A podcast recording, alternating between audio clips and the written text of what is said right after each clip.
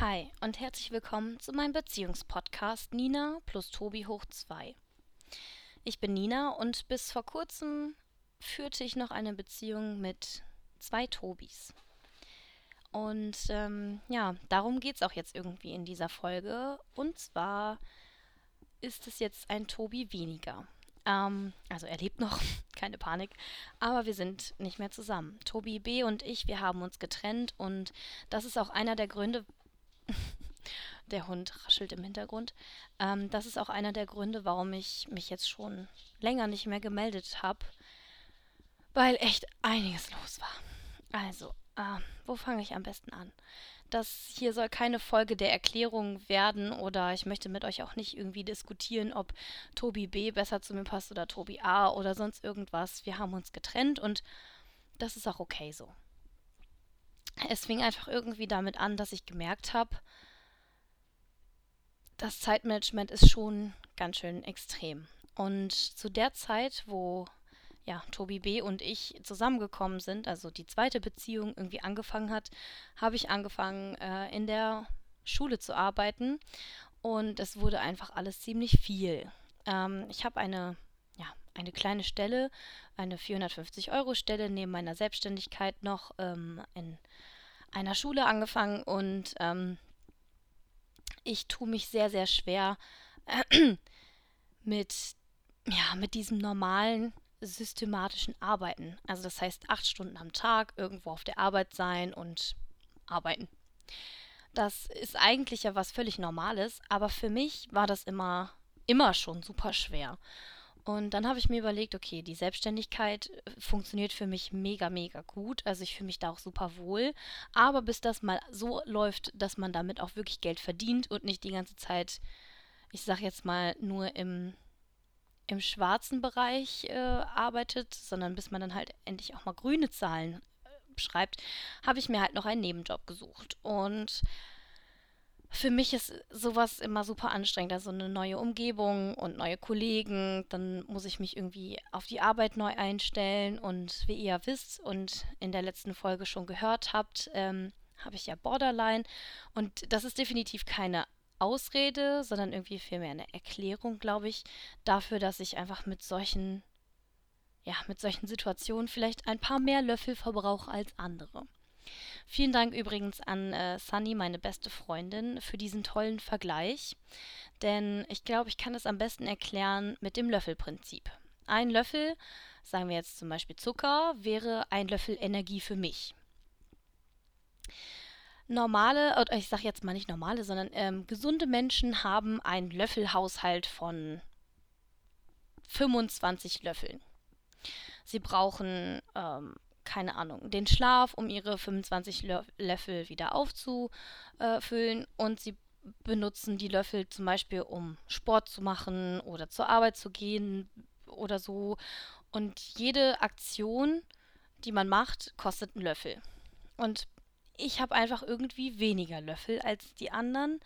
Und wenn mich ja Situationen stressen, dann habe ich einfach einen extremen Löffelverbrauch. Also wo andere Leute vielleicht, ähm, ja, ich sag jetzt mal, einen Löffel verbrauchen, verbrauche ich manchmal fünf dafür. Und für mich ist es halt einfach super schwer, äh, ja, dass ich mich auf die neuen Situationen einlasse und vor allem, dass ich auch am Ball bleibe. Also, dass ich einen Job mache, wo ich auch wirklich beibleibe. Ich habe schon so viele Sachen ausprobiert und es hat mich immer unfassbar viele Löffel gekostet. Also quasi so ein 8-Stunden-Arbeitstag kostet mich so viele Löffel, dass ich abends noch einen Löffel habe zum Essen und dann war es das. Und ähm, mit diesem 450-Euro-Job arbeite ich jetzt circa 15 Stunden beziehungsweise 13 bis 15 Stunden und der Löffelhaushalt ist mega gut abgedeckt. Also das passt alles sehr, sehr gut für mich. Aber da kommen wir halt zum, zum Punkt.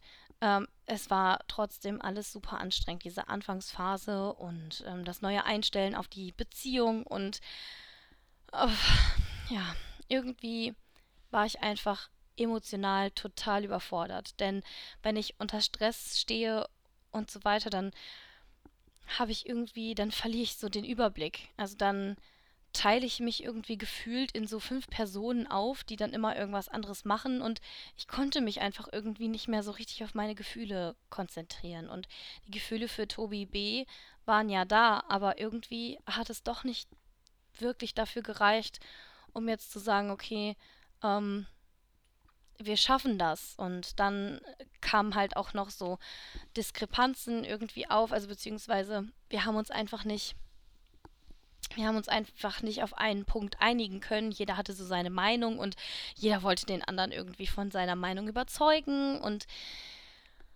es gab einfach super, super viel Zündstoff, den man vielleicht in, ja, in ein, einer normalen Situation irgendwie hinbekommen hätte. Aber in der Situation, in der ich mich befand, ähm, mit dem neuen Job und der neuen Beziehung und so weiter und alles war irgendwie im Wandel. Da meine Selbstständigkeit kommt natürlich auch noch dazu, was ja auch stressig sein kann. Ähm, war das, das war einfach zu viel für mich. Also es war, äh, ich konnte das irgendwie alles einfach emotional nicht mehr handeln und dann habe ich halt gesagt, okay, äh, wir, ja, wir müssen das hier jetzt beenden. Ich bin auch jetzt nach, ja, ich glaube, wir sind jetzt vier Wochen getrennt, ähm, immer noch der Meinung, dass das die richtige Entscheidung war. Ich vermisse ihn, aber ähm, das ist ja, glaube ich, ganz normal so nach einer Beziehung. Und ähm, ich weiß nicht, ob er, also wie er das sieht, aber ähm, ich könnte mir halt trotzdem ganz gut vorstellen, mit ihm noch befreundet zu bleiben. Und ähm, ja, ich finde, das ist immer so schwer. Also ist es nicht besser, lieber einen kompletten sauberen Cut zu machen und zu sagen, okay, äh, unsere Leben funktionieren so nicht mehr zusammen? Oder soll man dann trotzdem noch versuchen, Freunde zu bleiben? Oder was soll man machen? Jedenfalls war das Thema Tobi, nachdem ich, äh, oder Tobi B., nachdem ich mit ihm Schluss gemacht habe, noch nicht zu Ende. Und jetzt kommt der zweite Grund, warum ich äh, ja, mich so lange nicht mehr gemeldet habe. Ähm, ich war schwanger in der vierten Woche und ähm, wir waren im Urlaub und im Urlaub habe ich irgendwie gemerkt, boah, ich, also meine Laune war wirklich schlimmer als sonst. Und ähm, was heißt schlimmer als sonst? Also ich bin jetzt kein miese Peter oder keine miese äh, Petra. Ähm, sondern ich, ich merke das immer so eine Woche, bevor ich meine, meine Periode bekomme, bin ich so richtig, ah, so richtig zickig und so.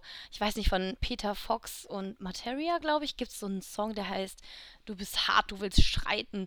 Und irgendwie ist so dieser Song so der Inhalt dieser Woche, bevor ich meine, ja, meine Erdbeerwoche bekomme. und irgendwie bin ich dann so ein bisschen auf Krawall gebürstet, aber irgendwie weiß ich nicht, äh, ja, war da so ein, so ein Gefühl von Traurigkeit noch mit bei, also wie so eine leichte Depression irgendwie mit, äh, ja, mit Aggression gepaart. Und das war natürlich super geil, weil das natürlich dann mitten im Urlaub war. Und dann habe ich halt gemerkt, oh shit, äh, wann bekomme ich eigentlich meine Tage? Und ich hätte meine Tage bekommen müssen und sie kam einfach nicht und kam nicht. Und dann habe ich halt sonntags, also ich habe mir samstags bei DM einen ähm, Schwangerschaftstest gekauft, äh, weil ich irgendwie, ich weiß nicht, ich habe es irgendwie so einen Tick, dass ich jedes Mal so eine Kur so ja so eine Kurzschlussreaktion oder so eine Torschusspanik bekomme und dann kurz bevor, also meistens ist es wirklich ein Tag bevor ich meine Tage dann bekomme, mache ich einen Schwangerschaftstest. Ich weiß nicht, woher das kommt. Ich habe ich habe keine Ahnung, vielleicht weil ich mir so sehr ein Kind mit, mit Tobi A irgendwie gewünscht habe, bevor ich Tobi W kennengelernt habe.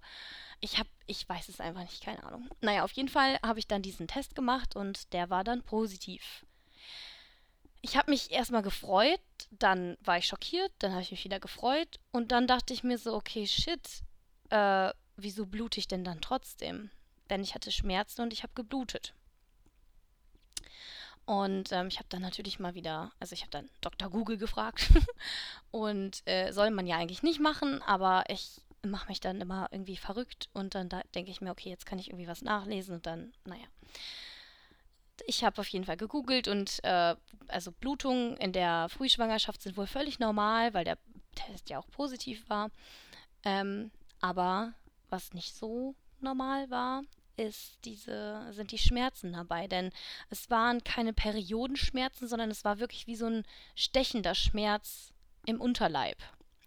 Ähm, ja, Menschen, die keine Gebärmutter oder Eierstöcke haben, können sich das jetzt vielleicht schwierig vorstellen, aber es sind so stechende untere Bauchschmerzen gewesen. Und ähm, dann dachte ich mir so, scheiße, da irgendwas stimmt da. Also da habe ich direkt schon gemerkt, Mist, irgendwas stimmt da nicht. Und bin dann am nächsten, also bin dann eigentlich am Sonntag noch ins Krankenhaus gefahren und die haben mir gesagt, ja, äh, wir haben hier kein äh, Ultraschallgerät. Also es war in, wir waren in Damp im Urlaub und ähm, ja. Jedenfalls hatten die da irgendwie überall keinen Ultraschall und dann habe ich diese Kassenärztliche Vereinigung angerufen oder wie das heißt. Und die haben dann gesagt, ja, Frau, wir können jetzt nichts machen, beobachten Sie das, äh, gehen Sie morgen zu einem Gynäkologen. Und das tat ich dann auch. Ich ging zu einer Gynäkologin in, wie ist der Ort nochmal? Hm, ach, ich weiß es schon gar nicht mehr. Ich habe das, glaube ich, schon verdrängt. Ähm, ja, und die hat halt dann nichts gefunden in meiner Gebärmutter. Und dann hatte ich direkt natürlich schon wieder die Gedanken, okay, es ist wieder eine Eileiterschwangerschaft. Kurz dazu, ich hatte vor drei Jahren, glaube ich, mit Tobi A. schon mal eine Schwangerschaft und es war eine Eileiterschwangerschaft auf der linken Seite. Und dann hatte ich natürlich direkt schon Panik und habe auch der Gynäkologin, die mich da wirklich toll beraten und äh, untersucht hat, gesagt, dass ich Angst habe, dass es wieder eine Schwangerschaft sein könnte, die im Eileiter irgendwie hängen geblieben ist, weil ich das schon mal hatte und der Eileiter erhalten blieben, also erhalten bleiben konnte. Aber ähm, ja, ich, ich hatte auf jeden Fall mega Angst und es konnte ja auch keiner aus dem Urlaub mitkommen. Also ähm, meine beste, also meine andere beste Freundin war noch dabei und noch ein Pärchen und mein bester Freund. Und das war einfach alles super kacke, weil wir einfach montags nach Hause gefahren sind und wir waren ja in, in, äh, an der Ostsee und ach, ach, es war einfach alles richtig blöd. Naja, auf jeden Fall konnte mir, sie mir dann nicht sagen, was los ist und meinte, okay, Frau Schmidt, dann gehen Sie jetzt doch mal morgen am besten direkt zu Ihrem Frauenarzt. Ja, äh, wir sind dann nach Hause gefahren. Sie hat mir dann ge, äh, geraten, dass ich einen Tampon benutzen soll und dass ich trotzdem ne, äh, irgendwie die Blutung im Blick halten soll und die Schmerzen vor allem, dass ich keine Schmerzmittel nehmen soll, damit ich das beobachten kann. Und äh, zur Not dann wirklich anhalten und sofort ins Krankenhaus, wenn es richtig schlimm wird. Weil wenn so ein Eileiter reißt, äh, kann das innere Blutungen verursachen und das ist wirklich gefährlich. Es kommt super häufig vor, aber es ist auch mega gefährlich. Genauso wie damals eine Blinddarmentzündung. Die ist ja auch super gefährlich gewesen, wenn sie dann irgendwie nicht entdeckt wurde. Und ähm, ja. Dann waren wir also auf der Rückfahrt und irgendwann sind wir dann angekommen und montags morgens bin ich dann zur Frühbetreuung in die Schule gefahren. Also Eltern haben halt die Möglichkeit, irgendwie die Kids äh, vor der, also vor der Arbeit schon äh, und auch eine Stunde vor der Schule äh, abzugeben. Und ich mache dann da immer so diese eine Stunde, also nicht immer, aber häufig. Und äh, habe da schon so gemerkt, oh, mein Bauchweh wird immer schlimmer irgendwie. Und ja, dann bin ich halt direkt danach ins Krankenhaus gefahren. Ich bin nicht zum Frauenarzt gefahren, was sich jetzt bestimmt viele denken, weil ähm, der Frauenarzt, bei dem ich damals war, äh, mich zweimal operieren lassen hat, weil er die, also weil er nicht direkt gecheckt hat, dass es eine Eileiterschwangerschaft war. Und ich musste zwei OPs durchstehen, bis ich dann endlich Klarheit hatte, äh, dass es tatsächlich eine Eileiterschwangerschaft war. Und deswegen wollte ich zudem auf gar keinen Fall mehr hin. Auf gar keinen Fall. Weil man hätte das damals also das haben die im Krankenhaus mir auch so bestätigt, definitiv keine zwei Operationen machen müssen, sondern man hätte direkt gesehen an dem äh, HCG-Wert, das ist so ein Schwangerschaftshormon, daran kann man halt messen, äh, ob und wie schlimm man schon schwanger ist, also wie viel man schon schwanger ist oder wie lange vor allem. Und ähm, ja, daran hätte man eigentlich schon erkennen können, dass ich, äh, dass ich eine Eileiterschwangerschaft habe damals ich bin dann auf jeden Fall ins Krankenhaus gefahren und die haben dann gesagt, ja, Frau Schmidt, also Ihre Werte sind soweit eigentlich ganz normal, aber dadurch, dass Sie schon mal eine Einleiterschwangerschaft hatten und jetzt schon in der vierten Woche sind oder beziehungsweise fast in der fünften war ich ja da schon, ähm, kann es wirklich durchaus sein, dass es nochmal eine Eileiterschwangerschaft ist und sie bleiben jetzt hier. Und ich dachte so, nein, ach, ich habe meinen ganzen Kofferraum noch voll Urlaubssachen. Ähm, es ist nichts aufgeräumt, es ist nichts weggeräumt. Wieso, warum kann ich nicht nochmal eben schnell nach Hause fahren? Und ähm, ja, ich sollte dann auch nüchtern bleiben, weil die eventuell dann am gleichen Tag noch operiert hätten und das war einfach alles super blöd. Das Einzige, was gut war, ist, dass ich meinen Laptop noch im Auto hatte und noch Unterwäsche und so weiter und dass Tobi A mir dann quasi eigentlich nur ähm, ja, noch ein T-Shirt, glaube ich, und eine Hose und Deo bringen, bringen musste. Ähm, und den Schlüssel vom Auto halt abgeholt hat, weil ins Krankenhaus durfte er ja auch nicht mit wegen Corona. Ähm, ja. Und dann bin ich nüchtern geblieben und so weiter und das war, es war einfach alles, ja, alles super blöd, weil ich einfach keine, ich habe dann noch ähm, Hormone bekommen, weil die dann doch noch auch ausgegangen sind davon, dass es eventuell doch eine intakte Schwangerschaft äh, sein könnte und also die Hoffnung, dass es dass das Baby am, richten, am richtigen Platz ist, war noch da, aber ich habe es irgendwie versucht, so weit von mir entfernt zu halten, wie es nur geht. Ich habe diese Pillen geschluckt und dachte mir, okay, es ist wahrscheinlich sowieso eine Eileiterschwangerschaft. Das ist so ein bisschen meine Taktik. Ganz, ganz häufig, dass ich, auch wenn ich auf irgendwelche Veranstaltungen fahre oder so, dass ich einfach keine oder schlechte Erwartungen habe, die dann halt nur positiv überrascht werden können. Damit fahre ich eigentlich ganz gut in letzter Zeit. So in den letzten zwei Jahren, würde ich sagen. Ähm, wir sind dann, oder beziehungsweise ich äh, durfte dann abends was essen, Tobi A. durfte vorbeikommen und pro Tag durfte Tobi dann nur einmal kommen und auch nur für eine Stunde. Und sonst durfte niemand kommen. Also es durfte nur eine Person für eine Stunde da sein. Und das war super anstrengend für mich, weil ich fühlte mich super alleine und es war einfach. Ich hätte einfach jemanden gebraucht, der mich in den Arm nimmt und sagt, hey, es wird irgendwie, irgendwie wird alles gut. Am nächsten Tag dann habe ich, ähm, durfte ich dann endlich wieder was essen, weil die gesagt haben, ja, ihr Hormon ähm, hat sich, äh, haben wir jetzt irgendwie im Blick und das sieht eigentlich nicht schlecht aus. Und ja, dann habe ich Bettruhe verordnet bekommen, das heißt, ich durfte auch nicht rumlaufen und ähm, ja, wir haben dann uns am nächsten Tag nochmal getroffen. Also die erste kam dann am nächsten Tag nochmal zu mir und dann durfte ich tatsächlich, also dann wurde ich nochmal operiert. Mein HCG-Wert, also dieses Schwangerschaftshormon, wurde nochmal kontrolliert und es ist nicht rapide gestiegen, sondern es ist äh, ja nur so ein bisschen gestiegen und das deutet halt eindeutig auf eine Eileiterschwangerschaft hin. Und dann habe ich auch den OP-Termin bekommen und musste nüchtern bleiben und wurde dann abends um sechs oder so wurde ich dann operiert.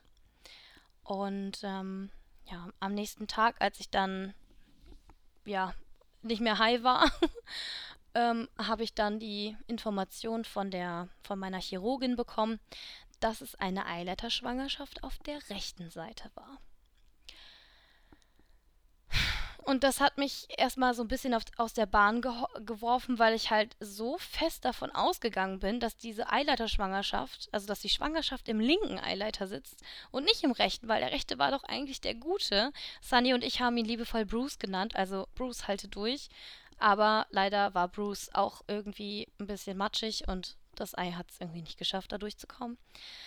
Und ähm, auf der linken Seite war noch eine Zyste also da kamen wahrscheinlich auch die Schmerzen her, ganz unabhängig von der Schwangerschaft. Es war halt ja ein Zufall, dass das irgendwie gleichzeitig war. Und ähm, es war so, dass da eine Zyste war, die mit Blut vollgesogen war und es gab ein Hämatom an der Stelle, wo die damals äh, ja die Schwangerschaft rausgeholt haben. Also war der, also der linke Eileiter ist definitiv hin. Und ich habe 10.000 Mal gesagt, wenn die Schwangerschaft wieder in der linken Seite sein sollte, nehmen Sie das Ding raus. Haben sie nicht gemacht. Also ich habe jetzt noch alle, alle Eileiter.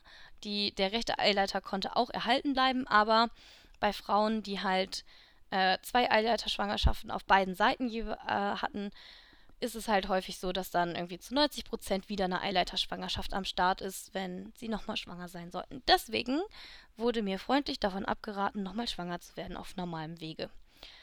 Und eigentlich hätte mich das, glaube ich, so komplett aus der Bahn werfen müssen.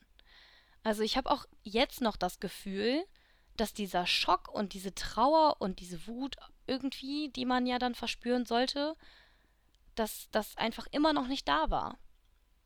Denn die Ärztin hat ein, ein Ding gesagt, wo ich, was ich logisch fand, was ich plausibel fand und wo ich dann auch dachte, okay, hey, vielleicht brauchst du jetzt gar keinen Schock zu kriegen, sondern ist ja gar nicht so schlimm. Sie hat nämlich gesagt, Frau Schmidt, es gibt hier in der Gegend eine wirklich gute Kinderwunschklinik. Und mit einer künstlichen Befruchtung umgehen sie einfach die Eileiter. Das heißt also, die Chance, eine Eileiterschwangerschaft zu kriegen, ist quasi null. Und das war irgendwie so, also diese Erklärung war für mich irgendwie so der Punkt, wo ich gesagt habe, okay, hey, das ist, ist zwar jetzt blöd, dass ich jetzt halt wieder aufpassen muss und so weiter, aber auf der also von der gesundheitlichen Seite gesehen, ist es mega, mega gut. Und ähm, Tobi A. und ich, wir sind auf jeden Fall auch der Meinung, dass, ähm, dass das klappen kann. Also weil ähm, es funktioniert ja irgendwie.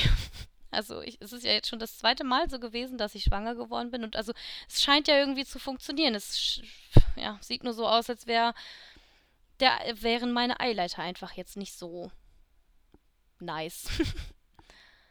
naja, das war auf jeden Fall äh, bei mir los und es ist einfach der Wahnsinn, wie viele Leute mir auch gesagt haben, ey, ich hatte das auch schon und die, die Oma von jemandem hat mir das erzählt und hat gesagt, ich habe nur mit einem Eileiter fünf Kinder bekommen.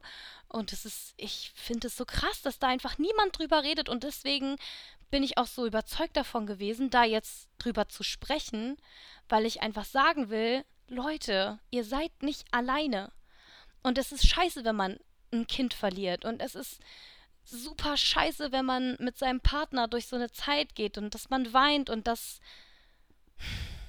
dass es einfach schon wieder nicht geklappt hat und dass man eigentlich gerne ein Kind möchte, aber ja, dass es einfach nicht sein soll. Und man kann das auch nicht erklären, warum das so ist. Warum ich, fragt man sich vielleicht häufig, aber ja, wie man hier im Rheinland so schön sagt, wie, wie der Kölner schön sagt, et kütt wie et kütt und et is wie et is.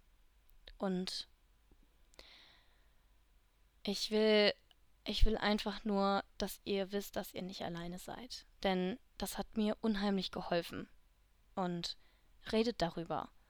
Lasst euer, eurer Trauer freien Lauf. Und vor allem redet mit eurem Partner oder mit eurer Partnerin darüber. Es, ist, es gibt immer irgendeinen Weg. Und wir schaffen das. Wir schaffen das. Wie mein Papa immer sagt, alles wird gut. Und damit möchte ich mich jetzt für diese Folge bei euch verabschieden. Das ist ganz schön viel Quaselei wieder gewesen und ich hoffe, dass ich nächste Woche wieder ähm, regelmäßiger oder dass ich ab diese ab dieser Folge jetzt wieder ein bisschen regelmäßiger posten kann und dass ich wieder ein bisschen mehr auf eure Fragen eingehen kann, weil da gibt es ja auch noch ein paar Fragen, die da offen sind. Aber ich wollte euch nur ganz kurz, ganz kurz, 23 Minuten, äh, updaten, was bei mir so los war und freue mich mega über Feedback. Hattet ihr auch schon mal eine Eileiterschwangerschaft? Hattet ihr auch schon mal, ähm, ja, Schluss mit dem zweiten Partner oder der zweiten Partnerin oder ähm, wie war das bei euch? Habt ihr Habt ihr sowas auch schon mal erlebt? Ich äh, stoße jetzt mit mir selber an und wünsche euch einen tollen Rest, äh, ja, eine tolle Restwoche und freue mich äh, auf eure Nachrichten. Bis dann.